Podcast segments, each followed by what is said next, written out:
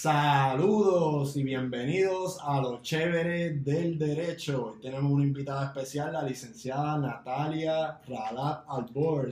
Bienvenida, nos va a contar una experiencia particular que ella tuvo eh, de modo de, ilustración este, y vamos a las recomendaciones eh, con relación este, al voto por correo y al voto ausente. Acabamos de regresar del Coliseo Roberto Clemente y nada, los dejo aquí con, con Natalia. Saludos mi gente, gracias Chévere por tenerme aquí el día de hoy. Esto es un episodio informal, este, les voy a contar lo que sucedió. Estamos hablando del voto adelantado por correo postal.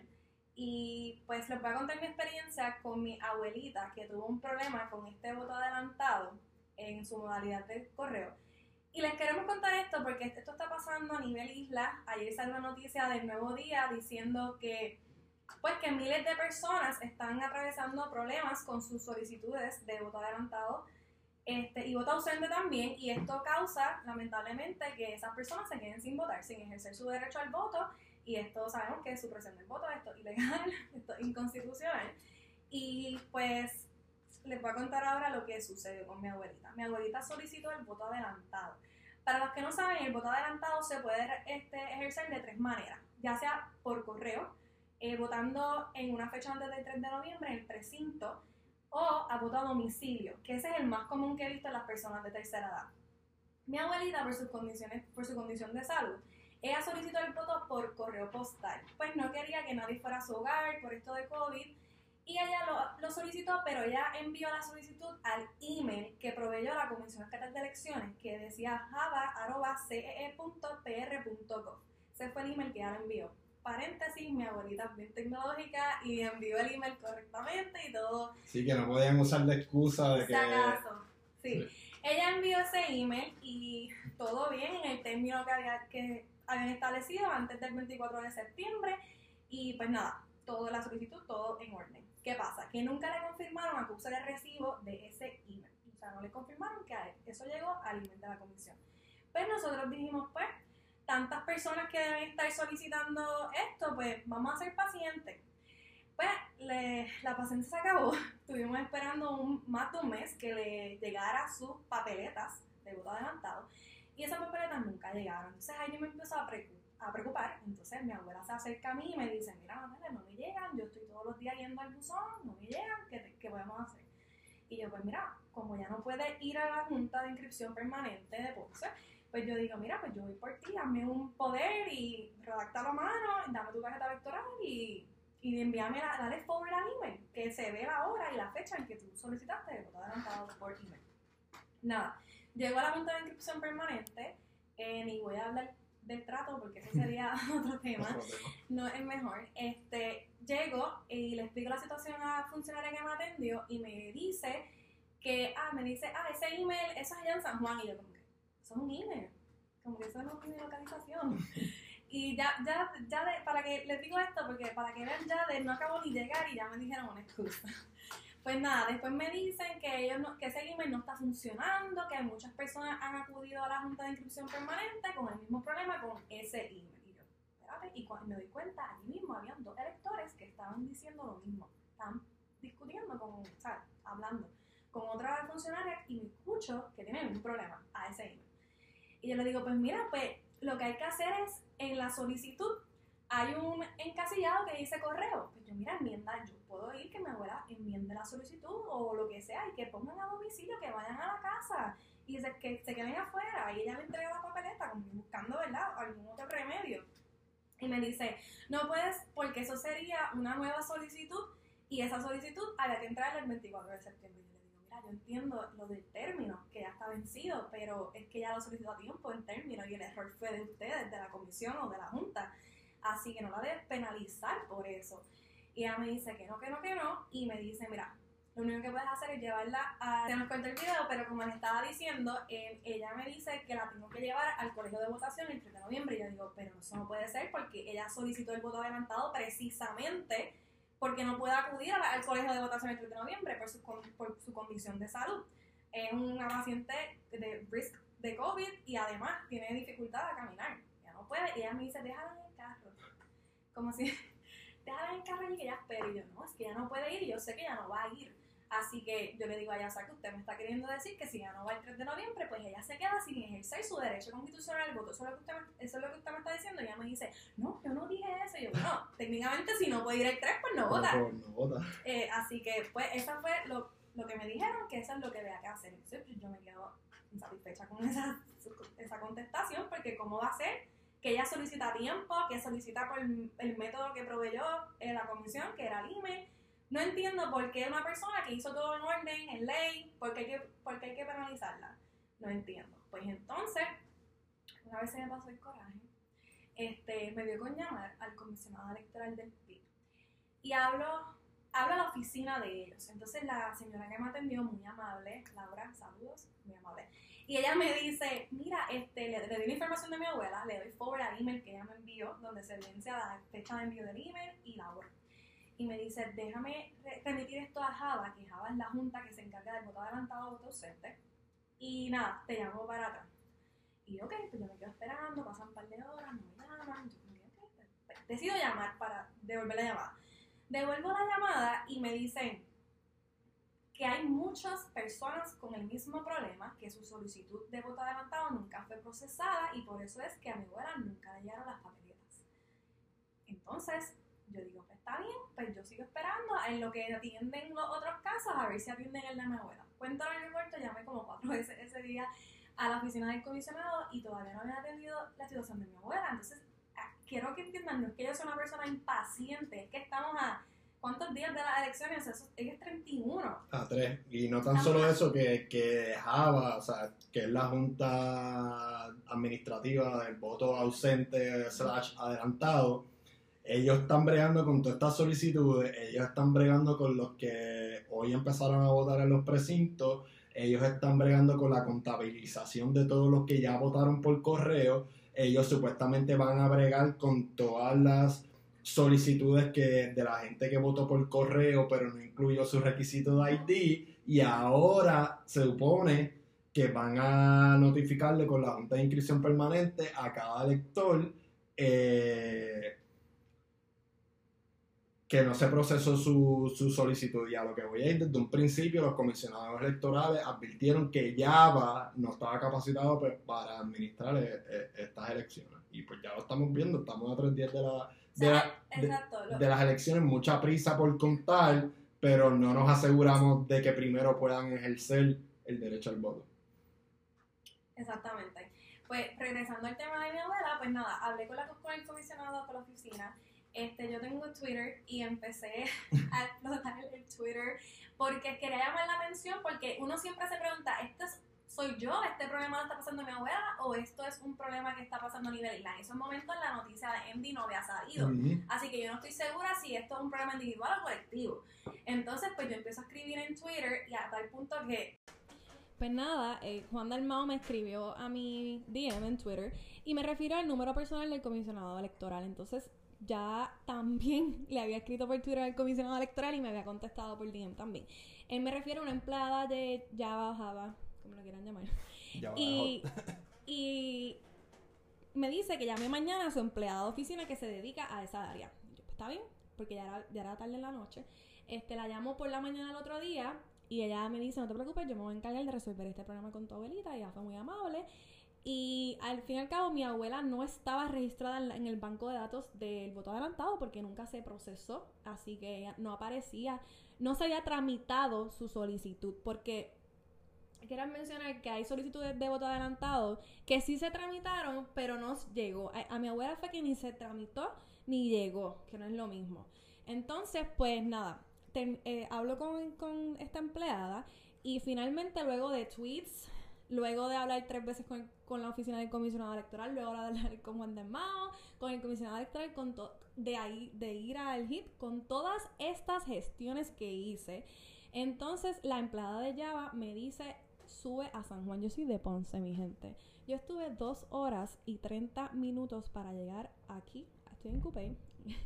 Pero este, para llegar a esta área metropolitana, para que chévere, el licenciado me acompañó al coliseo y a recoger el sobre, las papeletas de mi abuela, para entonces yo regresar a Ponce, entregar, dárselas a ella para que vote y luego entregar esas papeletas en la Junta de Inscripción Permanente en Ponce. Esto es querer que mi abuela vote. Y yo quiero hacer una salvedad antes de pasar con los próximos temas. Que esto de esta situación mi abuela tiene suerte. Mi abuela tiene suerte de que tiene una nieta que insiste, que conoce del derecho. Sí, pero no todo el mundo tiene esa oportunidad de, subir, como que, o sea. Tengo carro, o sea, no todo el mundo tiene la oportunidad de llegar hasta San Juan, de buscar su sobre, y no todo el mundo conoce, o maybe quizás, pues no todo el mundo tiene la paciencia para hacer tantas gestiones. Ya, ya el derecho constitucional al voto, ¿verdad? Se convirtió en algo oneroso eh, para las personas ¿verdad? que no se tramitó eh, sus solicitudes de voto por correo y, voto ausente. Entonces, eh, en la noticia de Endy decían que, mira, las personas que están teniendo este problema, pues acudan a los tribunales. No todo el mundo tiene derecho o, este, perdón, acceso a un abogado, tienes que pagarle, tienen que redactar una demanda a Roche ya mismo porque hay que radicar eso. Y todo por votar, para eso no voto, y lo más seguro ganan los mismos. O sea, ya ahí empieza la línea y pues no voy no voto y ya. Entonces, muchas de estas personas, que fueron miles de personas que se quedaron sin su, sin su solicitud de voto adelantado y voto ausente, muchas de esas personas, por razones que obvias, de salud o lo que sea, pues no pueden acudir al 3 de noviembre quizás muchas de esas personas no hicieron lo que yo hice y no tienen su sobre. Y entonces le dicen, del 3, pues ya leí en la noticia de Envy también dice que la gente está diciendo, mira, si hay mucha fila yo me voy. Entonces vas a ver ese día que o no van a ir, o van a ir, hay muchos revolús y se van. Porque yo entiendo que estas elecciones va a haber una gran cantidad de jóvenes que van a salir a votar y yo entiendo que va, el, o sea, va a estar lleno, va a haber fila. Y yo espero que así sea. Así que esa fue mi experiencia con mi abuela. Miren todas las gestiones que tuve que hacer para que ella ejerza su derecho constitucional al voto. O sea, yo no lo puedo ni creer. Entonces, pues, además fuimos al coliseo. Del coliseo, la misma empleada que me ayudó nos dio una, una información sobre esta situación de los problemas de voto adelantado. Así que el licenciado les va a contar este lo que nos dijeron. Nada, en resumen, eh, ya va supuestamente terminó de contabilizar cuántos votos por correo eh, no fueron tramitados o solicitud no, no llegó a, a Java. Y entonces que en coordinación con la Junta de Inscripción Permanente iban a estar llamando a cada elector que no pasó por ninguna de esas dos facetas del proceso para que vayan y busquen el sobre y en la Junta. En la Junta de Inscripción Permanente voten y, después vuelvan y, lo dejen en la Junta de Inscripción Permanente para que entonces no tengan que ir el 3 de noviembre a votar en persona, que eso es lo que, ¿verdad? Lo que primor, primordialmente motivó a que estas personas eh, solicitaran el, el, voto por correo porque no quieren votar en persona. Eh, lo que nos molesta es, ¿verdad? Eh, en cierta manera, como se cruzan de brazos, porque es como si no estuviéramos viviendo en una pandemia. Estamos viviendo en una pandemia. Este, incluso Natalia está aquí ahora sin máscara porque yo me hice la prueba. Yo no salgo nunca, él tampoco. Esto, esto fue de verdad ganas de que mi abuela votara. Y nada, eh, siguiendo con el resumen de la información que nos dieron, hay otro sobre eh, de, de las solicitudes por correo que por X o Y razón que no sabemos, el correo no las transmitió. Eh, supuestamente hay un rumor, yo no sé cuán cierto es. Eh, eh, el chofer de los correos tiene que firmar y si la persona no está en la casa, pues, pues no le dan la, el sobre de la papeleta. sí, la están devolviendo al correo.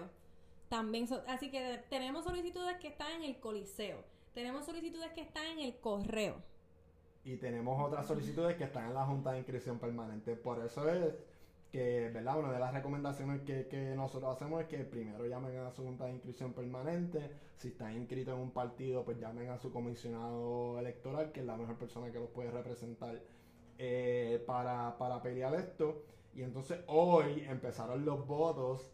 Eh, en, los precintos de, de los votos adelantados, ¿verdad? Que los votos adelantados eh, bajo la ley del Código Electoral 2020, pues le corresponden, por ejemplo, a los reporteros, enfermeras, médicos, policía, eh, gente que, no pueda votar eh, el día de las elecciones.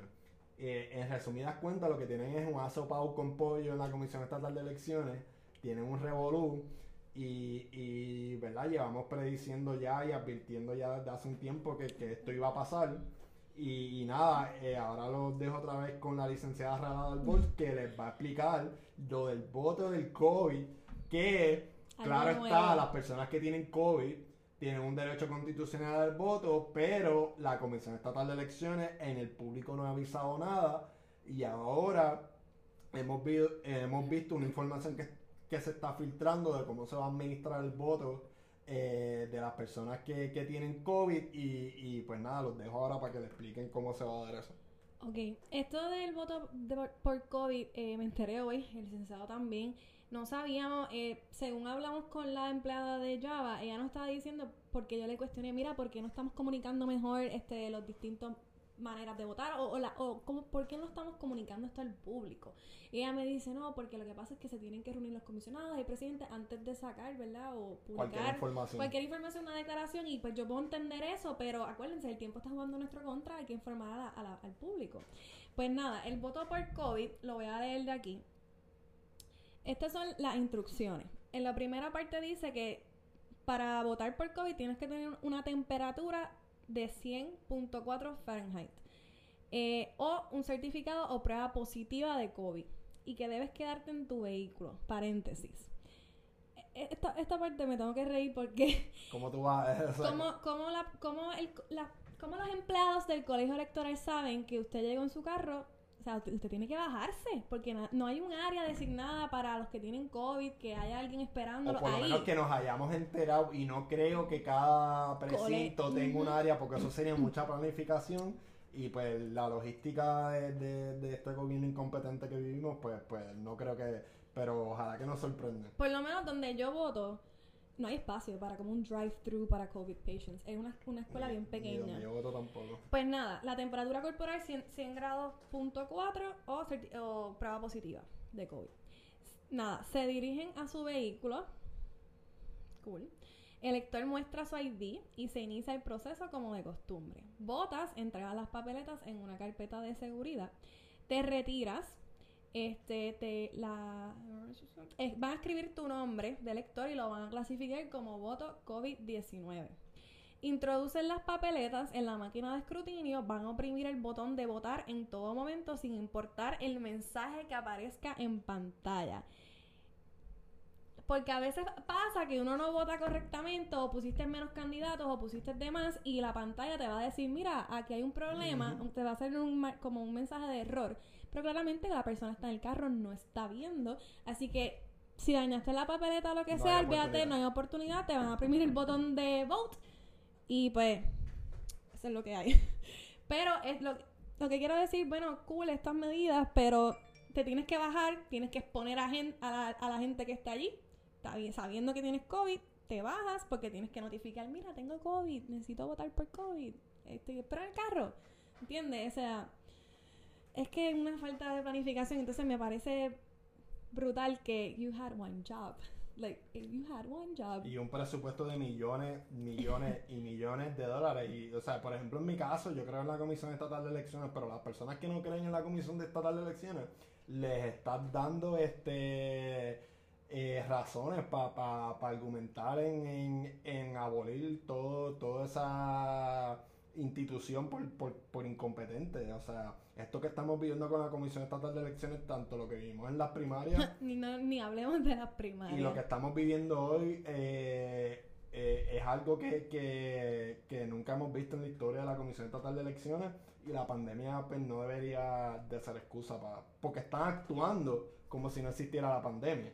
Sí, porque bájate del carro, porque tienes que bajarte del carro, ve el 3 de... O sea, el, el, mecanismo del email era para evitar COVID, pero mira lo que pasó. Yo tuve que hacer mil gestiones, tuve que ir a San Juan, exponerme en el Coliseo Roberto Clemente, yo que no salgo, como chévere, y toda esta, esta situación para entrarle sobre mi abuela, que paréntesis, no mencioné, la dirección que estaba en el sobre está mal, esa no dirección no es la dirección postal de ella, y además de que estaba mal, la dirección estaba mal escrita también, estaba incompleta. Esa papeleta nunca iba a llegarle a mi abuela.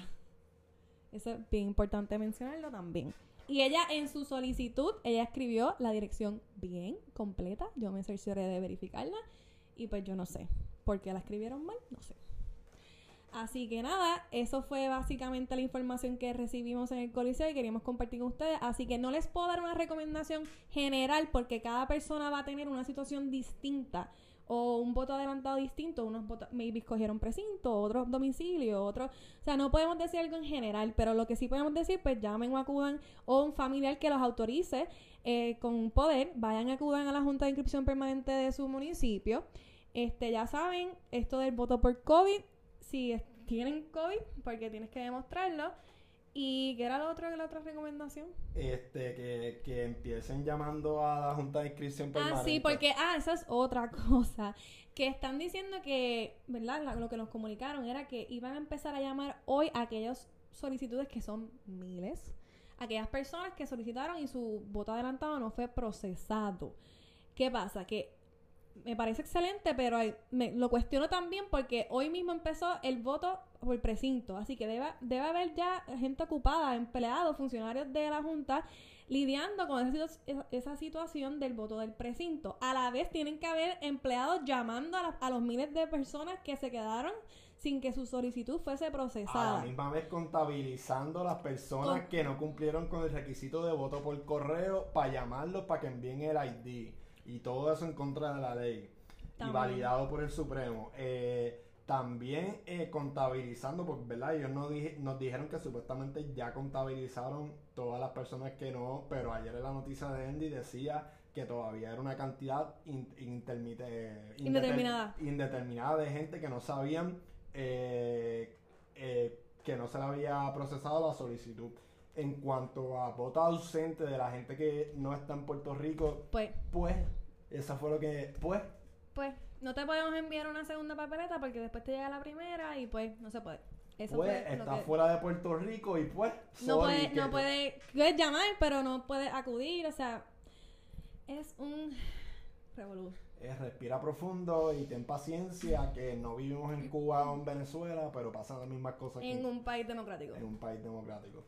Y pues nada, espero que esta información les pueda servir de ayuda. Saben que nos pueden contactar a nosotros si tienen alguna problemática, algún inconveniente o alguna duda respecto a este tema. Y le queremos recordar, por último, que el derecho al voto yo creo que es el derecho más importante, ya que ustedes escogen a sus gobernantes, escogen a sus legisladores que los representan y ellos son los que los que toman decisiones que afectan su diario vivir, que afectan su vida, que afectan sus hijos, que afecta todo, seguridad, salud, todo. Y no tan solo eso, que, que la incompetencia gubernamental nunca puede ser excusa para denegarle un derecho constitucional a una persona, ya sea el derecho al voto o cualquier otro derecho constitucional que esté en nuestra Carta de Derechos, artículo 2 de la Constitución. Y, ¿verdad? Me parece mentira, ¿verdad? Eh, que porque ayer cuando yo leí la noticia de Andy, en verdad ahí fue que yo exploté y me molesté. Yo también. Por la indiferencia. Es como que pues, pues les violamos el derecho constitucional. Es como que hablando. Vayan al tribunal. Vayan al tribunal hablando del privilegio, como que estamos en una situación precaria en el país. O sea, un abogado le va a cobrar a alguien por ir a un tribunal por radicar una demanda. O sea, que. Es, que, es que lo que. no sé si a ti, me imagino que sí. Lo que molesta es la actitud de brazos cruzados, yo diría. Y también que hay un problema, pues vamos a resolverlo, no vamos a seguir creando más y más y más problemas, vamos a tratar de resolver esto, solucionarlo y, y pues lamentablemente la solución es, que te dan es ver el 3 de noviembre que para muchas personas esa solución o esa opción no es una opción viable. Así que... Ya saben, cualquier cosa nos pueden escribir, eh, les damos la orientación gratis, les recomendamos lo, lo que pueden hacer y, y estamos para ustedes. Espero que esto les haya servido de mucha ayuda y nada, se me cuidan, muchas bendiciones.